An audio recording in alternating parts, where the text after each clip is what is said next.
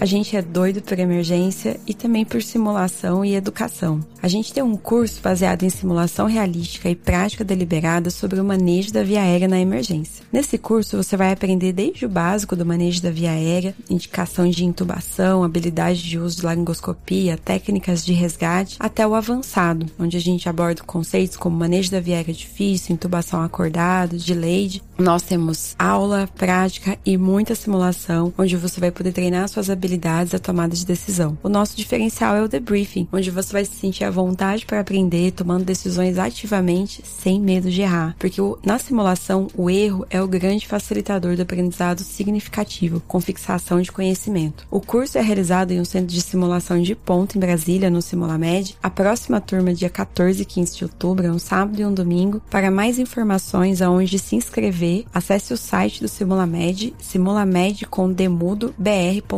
simulamedbr.com ou entre no Instagram do Emergência Rules ou no Instagram do Simulamed, onde tem um link direcionando para a página onde você pode fazer sua matrícula. Eu vejo vocês lá.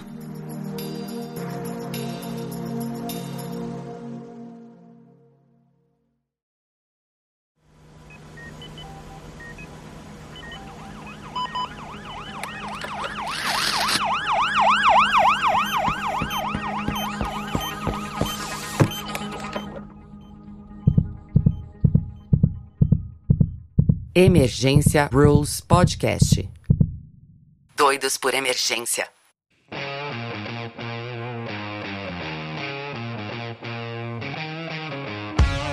Oi, gente, aqui é a Julie. Eu sou médica emergencista Brasília, sou supervisora da residência de medicina de emergência do Distrito Federal e sou editora fundadora da página Emergência Rules. E é um prazer estar de volta com o nosso podcast. Afinal, nós somos doidos por emergência. Eu espero que vocês estejam gostando dessa nossa nova roupagem e tá muito divertida a nossa conversa. Comigo eu tenho hoje dois convidados extremamente especiais, na verdade uma host e um convidado. É a Laura e o Felipe. Laura, pode se apresentar.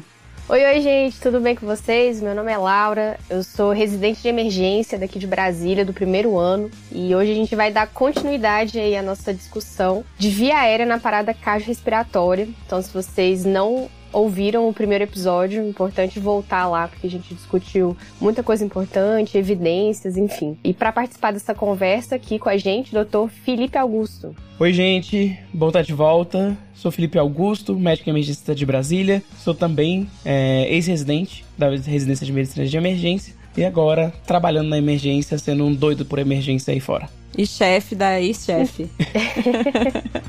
ah, então vamos lá, gente.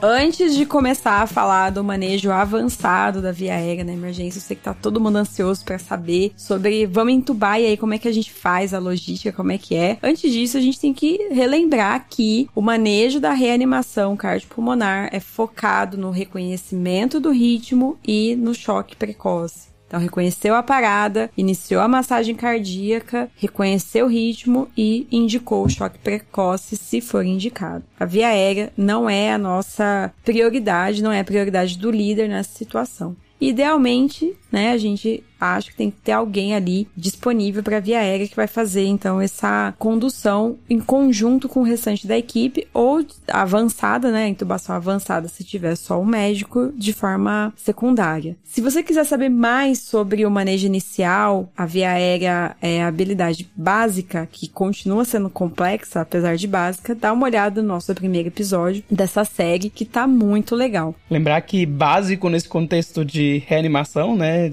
Julie, é a necessidade de realização daquele procedimento, né? E não, não básico de que é simples ou que não é importante, desnecessário, né? É básico Perfeito. porque é básico a vida, né? Perfeito. Então vamos lá, gente. A gente, né, retomando aí a nossa última discussão. Então a gente tá naquela situação que tem um paciente parado. Lá no mundo ideal, né, dentro do nosso box de emergência, paciente monitorizado, já reconheceu, iniciou massagem, né, já tá num, num tempo maior aí de parada, ritmo não chocável, e aí você tomou a decisão de entubar. Felipe, como é que a gente vai fazer essa organização? O que, que a gente tem que preparar? Como é que são os nossos planos? Como é que funciona isso? Então, Laura, eu acho que a gente chegou e a gente tomou essa decisão, a gente definiu que aquele paciente tem necessidade e a gente indicou uma via aérea avançada no paciente parado. A gente tem que lembrar que os materiais não, não ficam prontos dentro de uma sala vermelha, né?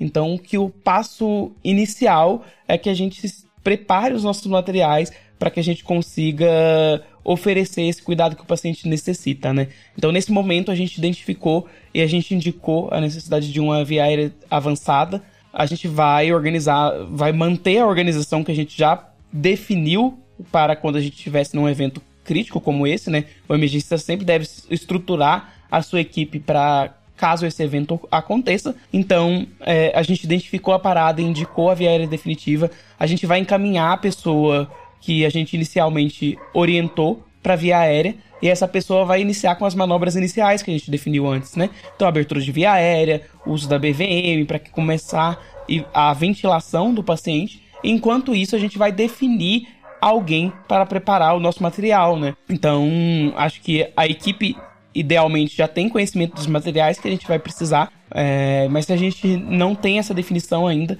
a gente vai dar os comandos claros do que, que a gente vai precisar ali, quais são os materiais e recursos necessários para a nossa condução de uma via aérea avançada.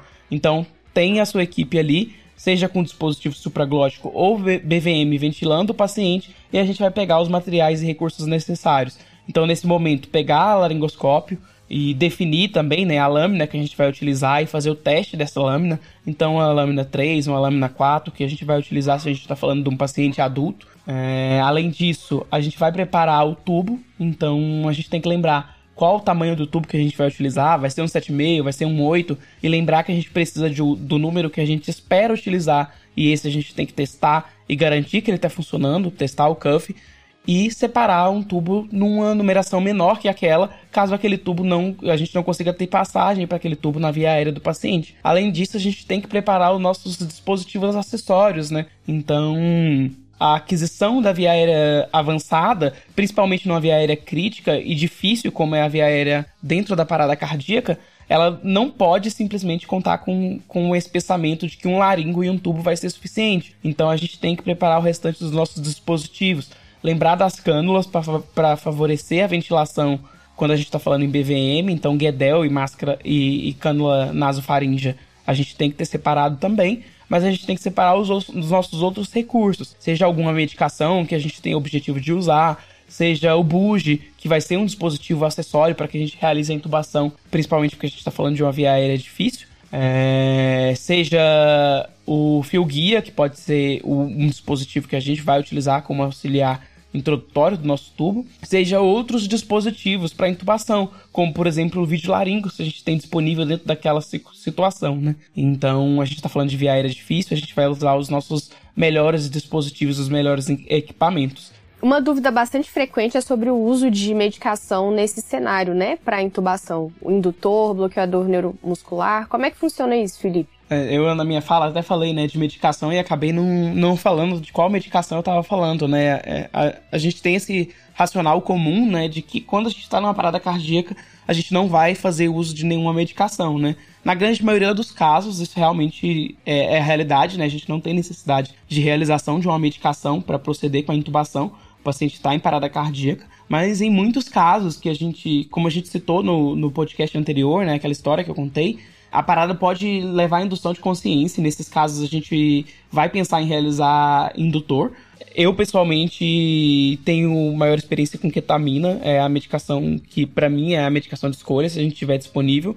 Porque a gente pode fazer dose dissociativa da, da, da droga e, com isso, a gente vai conseguir deixar o paciente num, numa, numa condição ideal para reanimação. O paciente que induz consciência, muitas vezes, ele pode até atrapalhar a reanimação, né? Levar a mão, tentar tirar a máscara como se você tiver com um BVM no rosto, ou tentar tirar o braço da equipe da, do tórax dele. Isso não é um sinal de que o paciente teve retorno de circulação, né? Ele pode só ter induzido consciência. E outro caso também que a gente pode lançar a mão da, na intubação é de que muitas vezes o paciente ainda tem um certo tônus muscular, né? E a gente pode lançar a mão do bloqueador para facilitar a nossa laringoscopia. Então, a gente pode fazer o uso auxiliar do, do bloqueador, que vai facilitar a laringoscopia e, consequentemente, a intubação desse paciente. Perfeito. Eu acho que a maior. A gente quase nunca usa medicação. E quando a gente vai usar, é o bloqueador neuromuscular. para facilitar isso, a gente vai decidir na hora. E é uma decisão assim que você tem que estar tá meio preparado, né? Se você tá fazendo a laringoscopia e tá difícil, porque você acha que o paciente, né, ainda tá tenso, rígido, você tem que ver se ele não tá acordado. E isso é muito importante, porque a gente vê vídeos recorrentes Claro que tem muita reanimação mal indicada, mal feita, isso existe. Mas tem alguns vídeos. É, eu acho é importante a gente não julgar as pessoas, tá? Não julguem as pessoas. E sempre tem em mente que, as,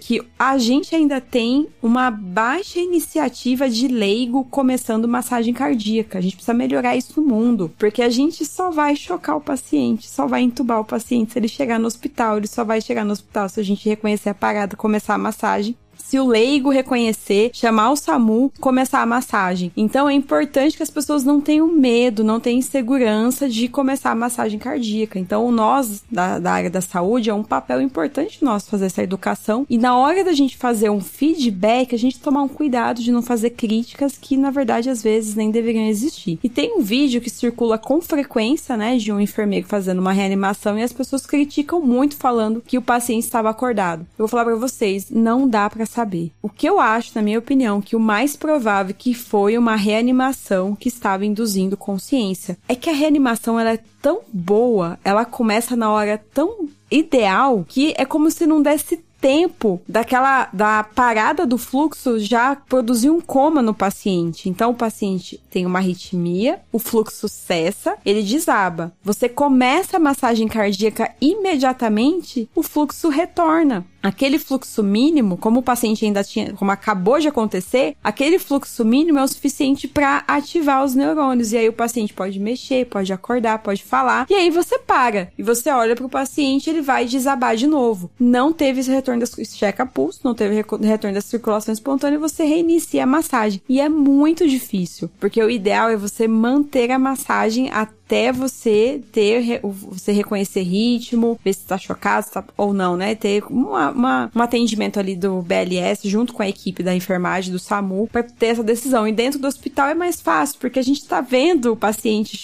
é, no ritmo, né? De, em arritmia, em fibrilação ou em ritmo, ou em TV ali dentro do hospital, é mais fácil a gente manter essa reanimação. É muito desconfortável para equipe extremamente desconfortável para o paciente, com certeza, né? Imagina você tá naquela situação de você ter consciência que está sendo massageado e as pessoas conversando, tudo acontecendo em volta. Então, nessa situação, sim, a gente vai fazer isso. Já aconteceu comigo duas vezes.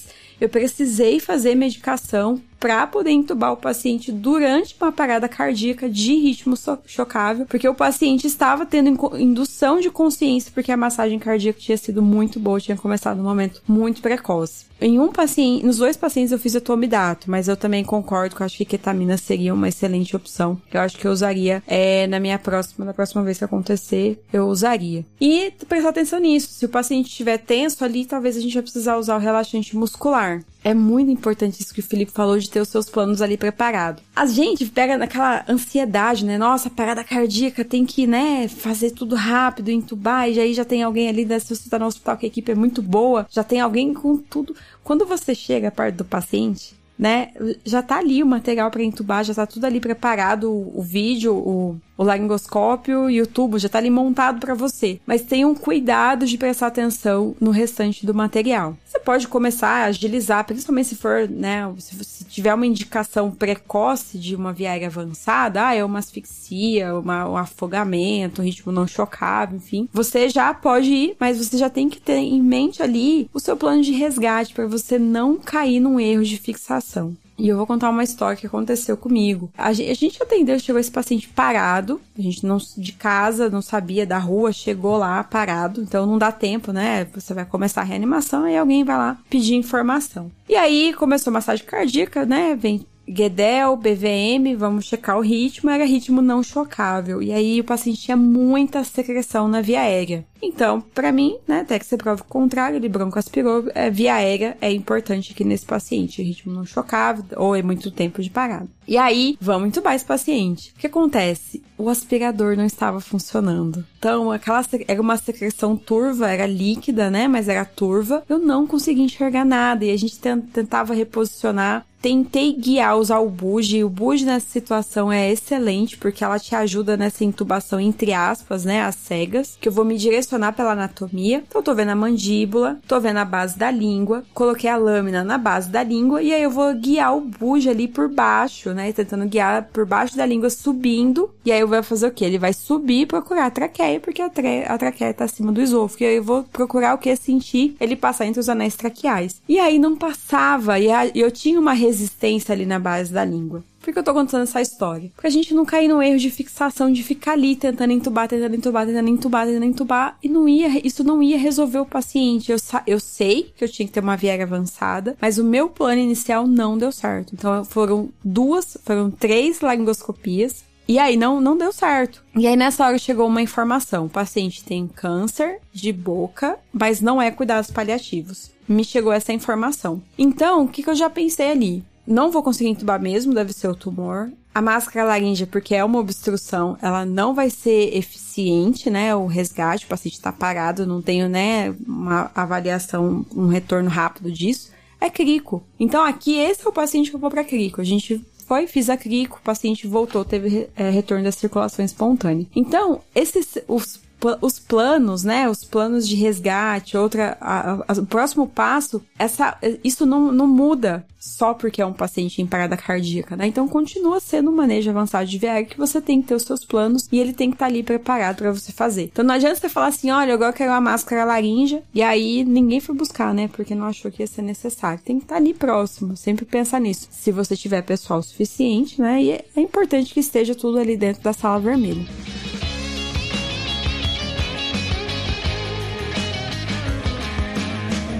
Pensando então nessa parada intra-hospitalar, né, o que a gente vê nos guidelines é que o manejo, esse step by step, ele não muda muito do extra-hospitalar para o intra-hospitalar, mas principalmente o que vai mudar são os dispositivos, né, e o que, que a gente vai ter ali disponível para a gente manejar essa via aérea. Então, falando dos dispositivos, né, de, de via aérea avançada dentro do hospital, a gente tem três dispositivos principais que vão auxiliar muito no, no manejo da, da via aérea, né, a gente tem o videolaringo, a gente tem buge e capnógrafo, que vão fazer parte desse, desse manejo. Interessante falar sobre o buge, né? Eu acho que ele é um material que faz parte. Eu sou residente do primeiro ano, né? Então, ele faz parte da minha curva de aprendizado de via aérea, assim, diariamente. É muito frisado o quanto a gente tem que aprender a usar esse dispositivo. Falando sobre evidência, a gente vê que tem estudos que mostraram que houve um sucesso maior em primeira passagem, né, em primeira tentativa de intubação com o uso do buge, outros estudos que não mostraram essa superioridade. Lógico que tem viés, depende de quem está manejando essa via aérea, de quão experiente a pessoa é, mas o que fica de recomendação é que você precisa adquirir a habilidade de lidar com buge, né? De nada adianta você estar tá lá, é uma viéria difícil e tudo, mas você nunca pegou um buge na vida e alguém alguém pegar e colocar o bujo na sua mão, né? Também é uma habilidade que precisa ser aprendida, que também precisa de uma curva de aprendizado, mas que ele pode ajudar muito, principalmente em via aérea que está muito anteriorizada, muita secreção, como esse exemplo que a Julie falou, né? Entre aspas ali uma intubação às cegas, ou no caso de você ter uma via aérea muito estreita, um angioedema, algo nesse tipo. Então o buge ele vem aí como uma ferramenta que a gente precisa aprender a utilizar, mas que ele pode ajudar muito nas situações de via aérea difícil e ressaltando, né, que toda via aérea na parada é uma via aérea difícil, então sim, tendo habilidade, ele é um material que, que tem que estar ali disponível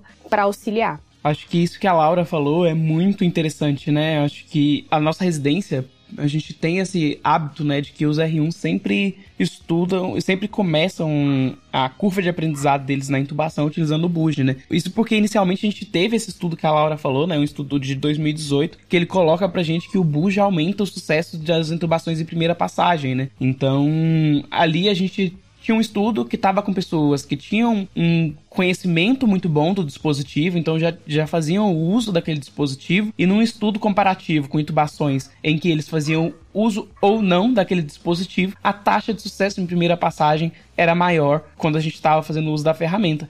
E aí, em 2021, a gente teve um, um estudo novo, né, um estudo maior, multicêntrico, que foi lá e foi meio que um banho de água fria, né, para muitas pessoas inicialmente, né?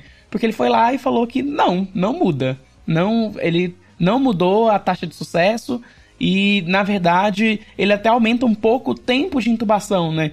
E aí foi aquele momento de crise, a gente vai utilizar esse dispositivo, não vai utilizar esse dispositivo, é útil, não é útil? É, foi uma mentira esse tempo todo. Mas aí a gente foi ver que, que, esse estudo tem um viés importante, né? As pessoas que utilizar, que estavam dentro do estudo não tinham prática com o dispositivo, né? Isso muda tudo, né? Você dá um dispositivo, dá uma ferramenta para uma pessoa que não tem domínio, que não tem conhecimento, ele não vai ter a mesma desenvoltura com aquela ferramenta do que uma pessoa que usa aquilo no dia a dia, né? Então, vale a gente lembrar que a gente tem que desenvolver essa familiaridade com o dispositivo. Tem uma curva de aprendizado, a gente tem que aprender a usar ele, e aí a gente aprendendo como se usa esse dispositivo, ele vai sim ser um dispositivo muito útil. Acho que não existe emergencista no mundo que nunca foi salvo por um bug. Então, a gente tem que conhecer a ferramenta para a gente conseguir utilizar, né? Excelente. Eu, eu, vou retomar aquela frase da Laura que eu gostei muito para falar o que eu gosto. Quais são os dados que eu gosto de usar desses dois estudos, né? Quem é você na hora de entubar, né? Quem é, quem é, essa, quem é a pessoa que você quer ser? Então, nesse estudo, nesse segundo estudo pragmático, multicêntrico, de vida real, né? Pragmático significa de vida real. É, então,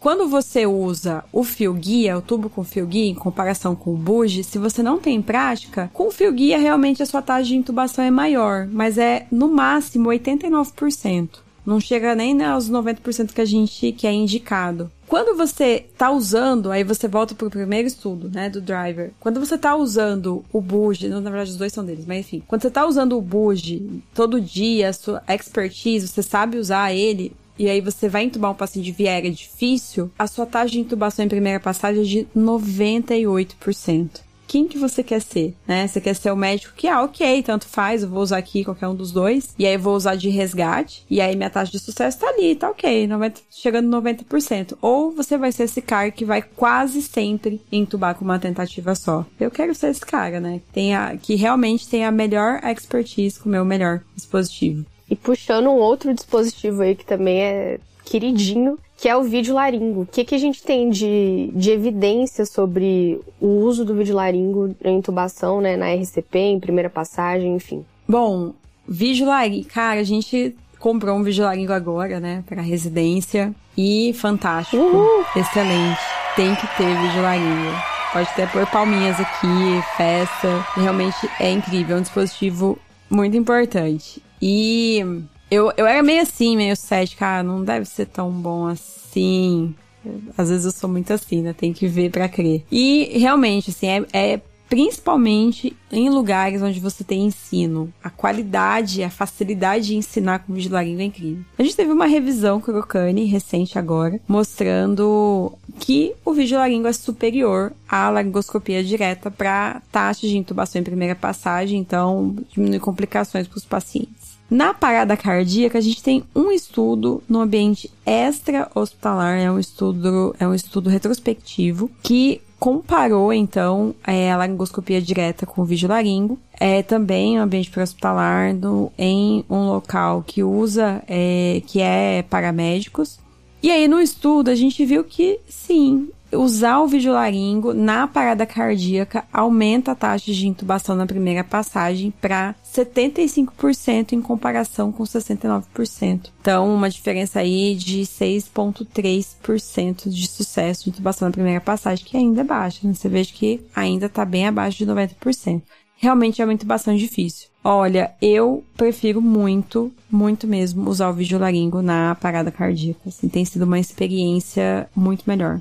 Que realmente facilita bem a intubação nessa situação. É uma ferramenta incrível, né? Principalmente quando você está falando, eu acho que esses estudos eles são realizados em ambiente extra-hospitalar, então normalmente o intubador é um paramédico e é uma pessoa única, né, que tem essa expertise e ainda não é tão, vamos dizer, não querendo desqualificar os paramédicos, gente, abraço, que não tem a mesma expertise, a mesma vivência que um emergencista, né, no, no, em questão de volume de intubação, mas quando a gente tá falando de extra-hospitalar, a pessoa é única, né? E ali dentro de uma sala de emergência, se você tá falando de uma, de uma sala de emergência que você tem mais de um médico, que você tem dois emergencistas, ou que você tem um residente e, e, um, e um staff, ele vai conseguir visualizar junto com o intubador o que tá acontecendo ali, né? E, e isso muda tudo, né? Muda totalmente o racional. Porque ali você tá vendo qual é a dificuldade do intubador, e a partir desse momento você consegue auxiliar ele com muito mais facilidade, né? Você consegue identificar junto com ele o que ele precisa e o que você pode ajudar na otimização, né, da aquisição daquela via aérea. Então, é uma ferramenta que muda tudo, né? Então, ela diminui a taxa de intubações mal sucedidas e aumenta a taxa de intubação em primeira passagem. Isso quando a gente está falando exclusivamente é, desses estudos em extra-hospitalar, mas acho que da prática diária, quem, quem trabalha com ensino e quem, e quem tá ali vivenciando, muda tudo. Eu acho que a forma de você conseguir mostrar para toda a equipe, entender a dificuldade, ter essa consciência situacional do que está acontecendo ali é totalmente diferente. É uma visão diferente sobre a via aérea que se forma ali, né? Então é, é, um, é um dispositivo muito importante falando assim do ponto de vista do, do R1, né? É totalmente diferente você tá na, na laringoscopia direta com alguém te auxiliando, que aí você, às vezes ali você não, não consegue, não tá na melhor visualização, aí a pessoa vem do seu lado e te empurra e bota a cara ali na frente da sua, e aí atrapalha a sua visão, você já perde tudo, não consegue ver nada, e o vídeo laringo, né? Aquela coisa chique, cada um ali na sua posição, beleza, ninguém enfiando né, a cabeça na frente, então você consegue ver tudo em tempo real. Então é outra experiência, assim, realmente. Essa parte do ensino muda completamente. Você consegue guiar. Só de vez né? em quando a gente falar. vai. É, é isso que eu ia falar. Só de vez em quando a gente, a gente não enfia a cara na frente, mas a gente pega a mão e fica. Faz assim, é, ó. É, pega aqui, velho. Não, mas é difícil, vendo né? tá Porque... tudo bem, o negócio é enfiar a cara na frente, que aí você, você perde tudo, aí já, já era. É, do ponto de vista de ser residente, assim, né? É, pelo menos você não perde o tubo, na maioria das vezes, né? Aquela, aquela sensação, né? De frustração, uhum. porque quando você perde o tubo, você não identifica o que você errou, né? O que que... É. É, extrapolando um pouquinho o nosso tema aqui, né? Você não identifica o que você errou, o que que poderia ser melhorado, ou como melhorar isso, né? E aí, quando você tá com, com esse dispositivo e a pessoa consegue ter a mesma visualização que você tá tendo, é muito mais fácil você guiar, né? E aí você conseguir aprender e abstrair algo que é relevante para sua formação e para o seu crescimento profissional é, e implementar aquilo, né? Muda tudo. E aí a gente tem mais um dispositivo, né, que é assim, fundamental, é na precisa ser utilizado, a gente gostaria que fosse utilizado em 100% né, das reanimações, que é o capnógrafo, né? Então, Julie, o que, que você tem a dizer aí sobre a importância desse, desse dispositivo durante a RCP? O engraçado, eu vou cortar a Julie um pouquinho aqui, porque o engraçado foi quando eu assumi a, a gerência de emergência, né? Quando eu fui trabalhar, agora atualmente trabalhando com gestão, né? Acho que o primeiro. Quando ele virou é... meu chefe. Quando ele Isso. virou meu chefe, quando eu virei chefe da Julie, eu virei para ela e falei assim: e aí, o que, que te faria feliz? Pra, pra tentar ali, né? Conquistar ali, né? Aí ela virou assim: Eu quero capnógrafo em todos os lugares, todos os monitores, todos. Aí tudo, não, não, não, eu quero capnógrafo, capnógrafo. em todo lugar, em todo capnógrafo, capnógrafo. Falei, Julie, só isso? Capnógrafo. Se tiver capnógrafo, eu tô feliz. Um adendo aí, a gente vê que o, os emergencistas aí renomados, mundo afora, enfim, quando eles discutem esse assunto via aérea na RCP, tipo assim, não existe a possibilidade de não ter o capnógrafo. É assim, tendo o capnógrafo, tanto faz, voltando aí na nossa discussão, BVM, supraglótica, intubação, tanto faz. Agora eles frisam bastante, assim, se não tiver um capnógrafo, aí é melhor você optar por uma via aérea avançada, né? Mas enfim, voltando. O que, que você tem a dizer aí, Júlio, sobre, sobre o querido capnógrafo? Muito bom, é isso mesmo. É meu sonho ter um capnógrafo em todos os lugares da emergência, todos os monitores, na triagem, em todos os lugares. No banheiro, no, no repouso, bolso, na no copa.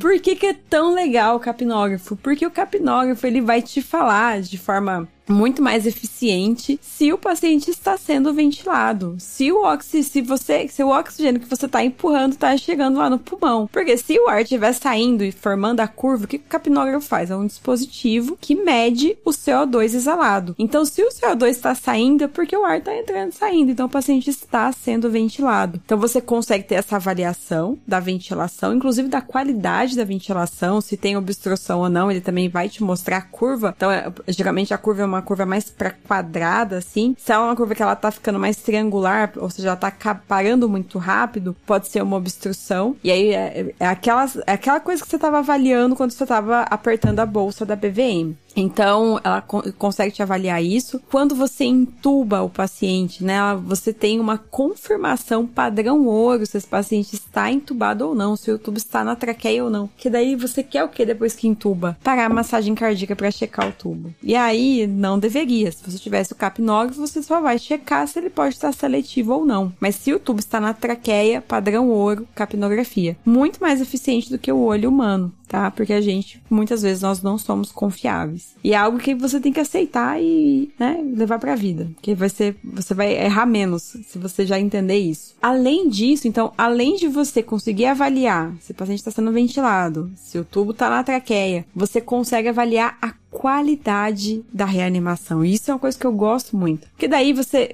O que que acontece? Quando você está fazendo a massagem cardíaca, você quer gerar fluxo para os órgãos, né? Principalmente para o cérebro. Você quer aumentar a, a pressão de perfusão da coronária e você quer perfundir o cérebro. Ah, como é que eu sei, né, se essa massagem ela tá sendo adequada ou não? A gente sabe que tem que ser em torno de 100, né, batimentos por minuto, você tem que apertar de 5 o tórax, comprimir o tórax de 5 a 6 centímetros e liberar o tórax. Mas na prática, se você não tem um dispositivo que te ajuda de forma efetiva a avaliar isso, é difícil, né? Às vezes você tem realmente uma dificuldade de ter certeza se tá sendo, se, tá, se você está cumprindo essa regra. E aí uma forma forma indireta de avaliar se esse sangue está circulando é pensar se esse sangue está circulando no pulmão. Então, para você formar o CO2, o sangue tem que estar tá passando ali no pulmão. Então, se você durante a reanimação consegue manter uma curva de capnografia, e aí, na verdade, a, o final, né, a, o end do, do o end tidal CO2, né, é o ETCO2, então você está medindo ali o final da, da curva da capnografia, se ficar acima de 10, isso quer dizer que está tendo uma circulação mínima, então a sua massagem cardíaca está minimamente adequada. Você quer ficar entre 10 a 20, quanto mais perto de 20, melhor, mas 10 é o, é o mínimo. Além disso, se, essa, se o ETCO2 ficar abaixo de 10, a chance de você, desse paciente, voltar é mínima. Então, se está abaixo de 10, o que eu tenho que fazer? Eu tenho que checar a minha ventilação, se não tem obstrução, se está adequado, se o paciente está, né, tá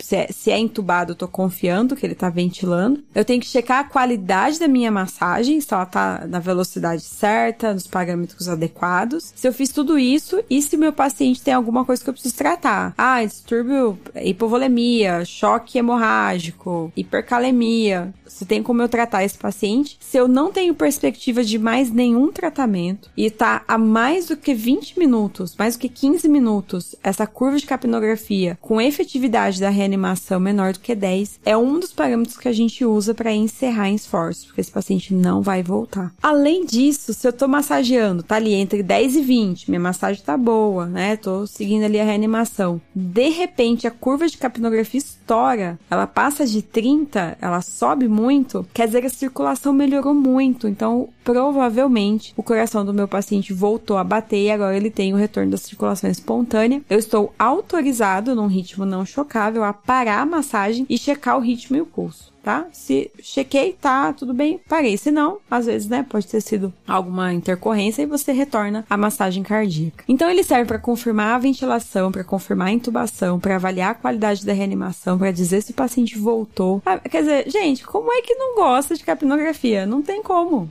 Assim, né, pegando a paixão da, da, da chefe eterna chefe pela capnografia, né? Acho que tem um, um outro ponto importante no capnógrafo, que ela falou de, desses valores de capnografias muito, muito baixas, né? É, que podem identificar que a nossa reanimação não está sendo boa o suficiente, né?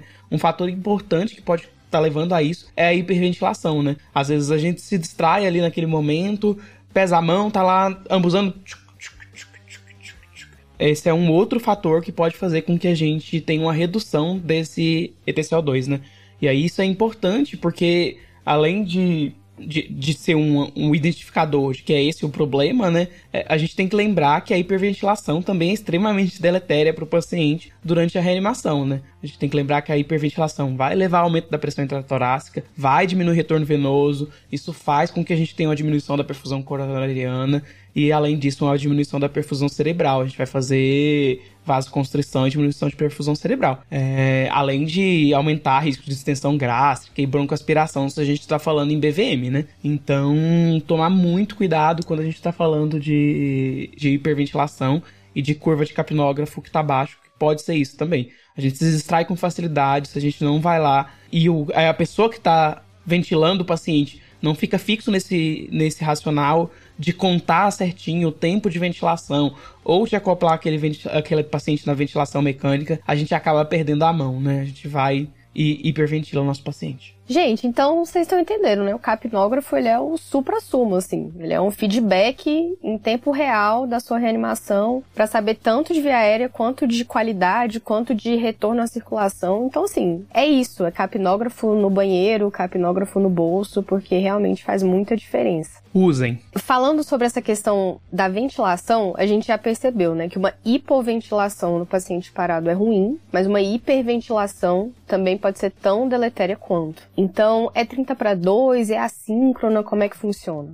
Né? Geralmente, no paciente que está sendo ventilado né, ali na BVM, sem ter uma viária avançada, a gente vai fazer as 30 compressões, né, para duas ventilações. A partir do momento que você consegue garantir uma viária avançada, seja é, máscara laringe ou intubação orotraqueal, está permitida fazer uma ventilação assíncrona. Só que geralmente quem está né, responsável por essa questão da ventilação, existe um estresse cognitivo muito grande, né? O paciente parado, você está lidando com a via aérea, que é algo difícil, então tem uma tendência muito grande à hiperventilação, né? Os estudos mostram isso. Então, o ideal é fazer um a cada seis, né? Você contar. Então, nos Estados Unidos eles usam Mississippi, né? Então, um Mississippi, dois Mississippi, para você contar e não perder a mão na hora da, da ventilação, porque hiperventilar o paciente também pode ser muito deletério, né? Fazer hiperperfusão cerebral, perfusão coronariana e comprometer essa, esse possível retorno à circulação espontânea. Isso é tão importante que tem alguns dispositivos no mercado que servem só para isso. Você associa ali na BVM e ele vai te ajudar a ver a frequência que você está fazendo a ventilação e inclusive a quantidade de volume que você está ofertando para o paciente. Porque a bolsa, a bolsa da BVM, ela tem é, 1,5 a 2 litros. Então você não quer jogar 2 litros no pulmão do paciente, pelo amor de Deus, senão vai fazer barotrauma. O que a gente quer fazer é de em torno de 400 a 600 ml. Então é, é bem menor do que isso. Você vai apertar a bolsa mais ou menos só até a metade. E realmente é isso que a Laura falou. É um esforço cognitivo muito importante nesse momento. É por isso que eu advogo e eu sou muito. faço muita campanha para o coach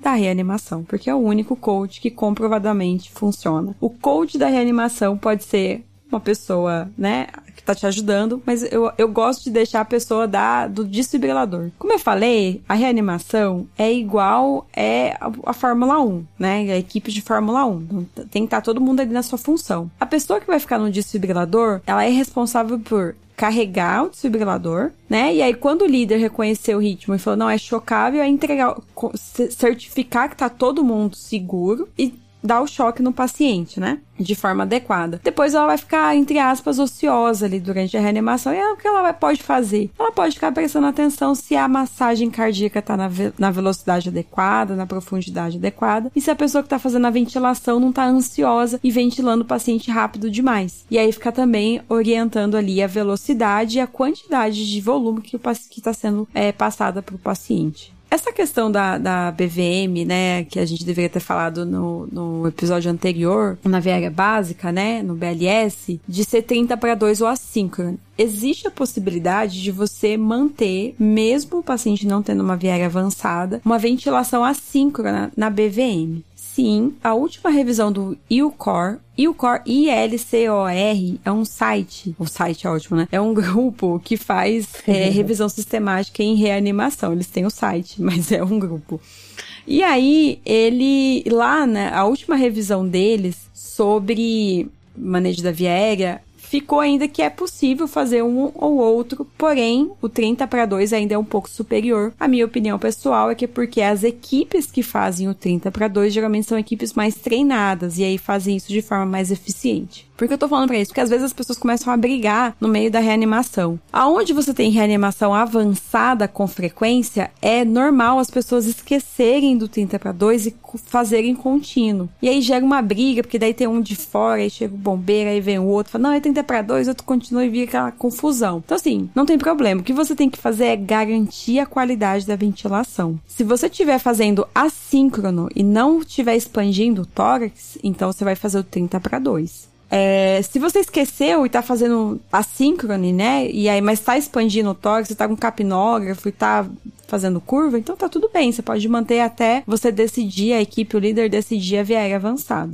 Já depois que a viária avançada, aí você vai fazer sempre assíncrone com essas questões que a Laura já colocou muito bem colocado coisas importantes. Na parada cardíaca, a gente vai ofertar oxigênio a 100% tá? Então a, a maior fonte de oxigênio, vai na, na BVM ali, você vai ligar a 15 litros. Agora, a gente, eventualmente, a gente solicita gasometria para avaliar, né, a parte metabólica desse paciente. E é muito importante isso, é para avaliar a parte metabólica. A gente não vai usar a gasometria é, para avaliar os gases durante a reanimação, porque eles não são confiáveis, eles não servem para parâmetros. A gente não consegue garantir que coletou arterial e eles não são parâmetros nesse momento, tá, da reanimação. O, da mesma forma, o oxímetro de pulso. O oxímetro de pulso precisa de pulso. Então, ele não estar funcionando não quer dizer que o paciente não está saturando adequadamente, não quer dizer que ele não está sendo ventilado. Então, não serve como parâmetro durante a reanimação. O que serve é, é o capnógrafo, gente. Então, vamos todo mundo comprar capnógrafos.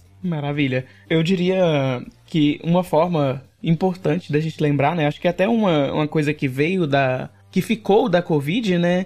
É uma possibilidade da gente reanimar esse paciente na ventilação mecânica, né? Então, a gente pode lançar a mão da ventilação mecânica para que a gente faça essa ventilação é, assíncrona e a gente conseguir controlar o volume que a gente está fazendo, conseguir controlar a frequência respiratória e, e não cair nesses erros que o estresse cognitivo pode trazer para a gente, né? Então é uma possibilidade dentro das, das, de todo o nosso arsenal durante a reanimação perfeito. Eu não preciso necessariamente é, desconectar se o paciente para na ventilação mecânica. E eu posso sim decidir, ah, eu quero economizar aqui uma equipe, eu preciso de mais alguém, ó, é uma reanimação prolongada, preciso de mais alguém para reanimar. É, dá para conectar o paciente na VM, só preciso prestar atenção em uma coisa, nos parâmetros. Tem que mudar os parâmetros, tá? Tem que zerar PIP, tem que é, aumentar o alarme de pressão para poder garantir que o, que o ventilador vai setar durante é, a reanimação. Mas perfeito, é, é isso mesmo mesmo. Tem que ter um conhecimento de ventilação mecânica ali ou um físio a tiracolo, né? E só tomar cuidado nos pacientes que estão em ventilação mecânica e param na, no diagnóstico diferencial, né? Se o paciente não tá fazendo autopipe ou barotrauma. Mas é perfeito, é isso aí mesmo. Acho que voltando a essa questão do, da oximetria que a Julie falou, né? A Julie colocou que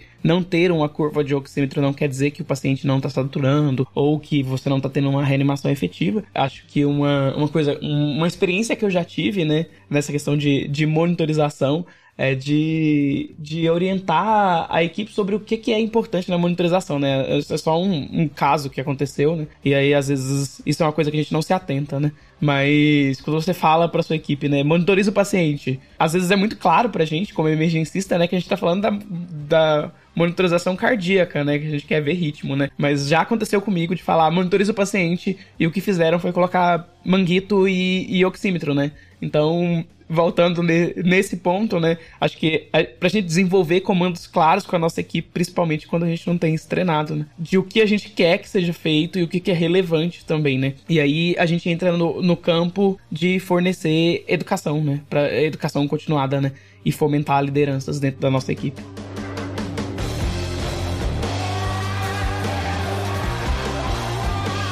Gente, então vamos começar a encerrar aqui. Foi um prazer falar com vocês. Do meu uh, Take Home Points, tô toda internacional mesmo. Tô aqui jogando, pondo pra jogo meu inglês. Bilingue, a Anitta da emergência. Super. Tô chegando lá, daqui eu vou aprender a falar francês, italiano todo um dia. Quem sabe? Muito importante frisar que o manejo da via aérea, então, ele é secundário na reanimação, que o ideal é ter alguém destinado para isso. Então, no começo do plantão, separa alguém da sua equipe para isso, um médico, um físio, um enfermeiro, e aí explique, né, enfim, veja, né, conheça a capacidade técnica da sua equipe, ajude, né, se for necessário. Lembrar que primeira coisa é ventilar e ofertar oxigênio, tentar avaliar a qualidade dessa reanimação e fazer diagnóstico diferencial, olhar a boca do paciente, aspirar, sentir a bolsa e ver a capnografia. E aí a intubação vem de acordo com né, a individualização do paciente, da, da equipe que você tem onde você tá. Então, eventualmente vai, você vai ter um médico a mais que vai poder te ajudar, ou você vai ter que fazer essa decisão se, no momento ideal, quando se você estiver sozinho, né? E aí vai depender do, da idade do paciente, da, do que você acha que é a parada cardíaca, se foi afogado, se é criança, se foi afogado, se tem muito tempo de parada, se você acha que é causa respiratória. E aí isso vai te fazer fazer entubar esse paciente mais rápido ou não. Se vai usar medicação ou não, depende também, né, da, de quando o paciente parou e começou essa massagem, se o paciente está reativo ou não.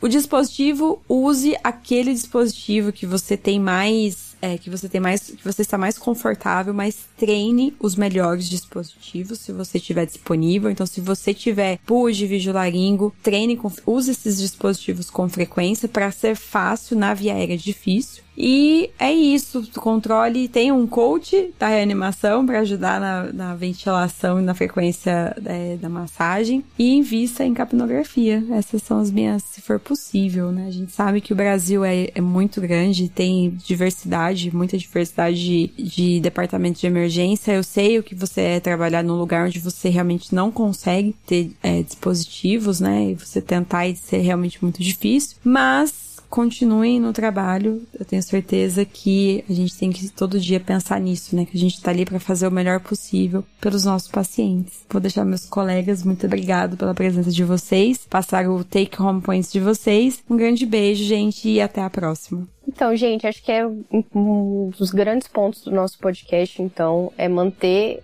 a primeira coisa na cabeça, que é compressão cardíaca e choque quando indicado. Isso é a nossa primeira medida sempre, né? E lembrar o que a gente discutiu aqui de evidência de que é, BVM, máscara laríngea ou intubação tá? Não tem um dispositivo que foi superior ao outro, pensando em termos de desfecho desse paciente. Então, assim como a Julie falou, vou frisar novamente, vai depender da sua experiência, aonde você tá e quais dispositivos você tem disponível. E sempre levar em conta o contexto, né, de parada daquele paciente, qual foi a etiologia, né, e o que que você precisa priorizar. Esse é o diferencial do médico emergencista, né, saber individualizar os guidelines e entender o que que você precisa priorizar para aquele paciente. Fiquei pro final, correndo risco, claro, né? Óbvio, de chover no molhado.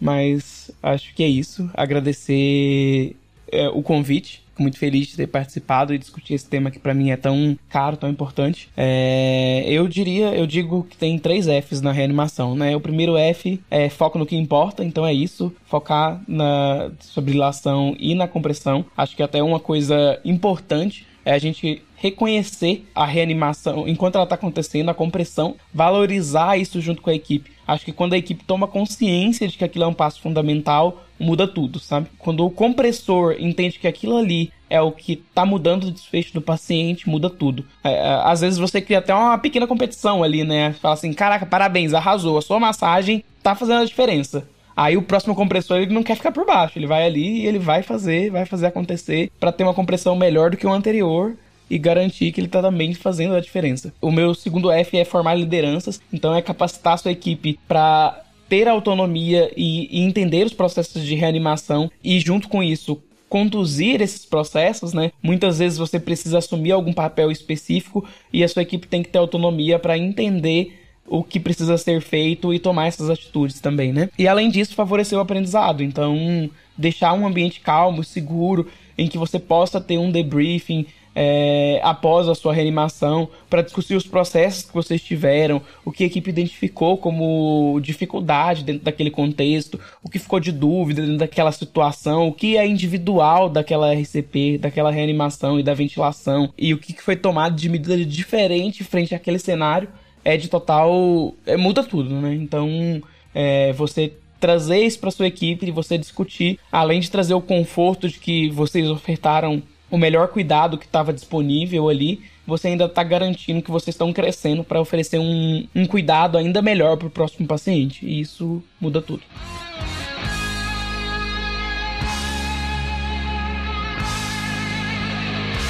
Então é isso, gente. Queria agradecer aí a todos os ouvintes, é, marcando esse nosso retorno às gravações. Muito obrigada pela participação. E fiquem ligados para os próximos episódios, que vem muita coisa boa vindo por aí. Até mais.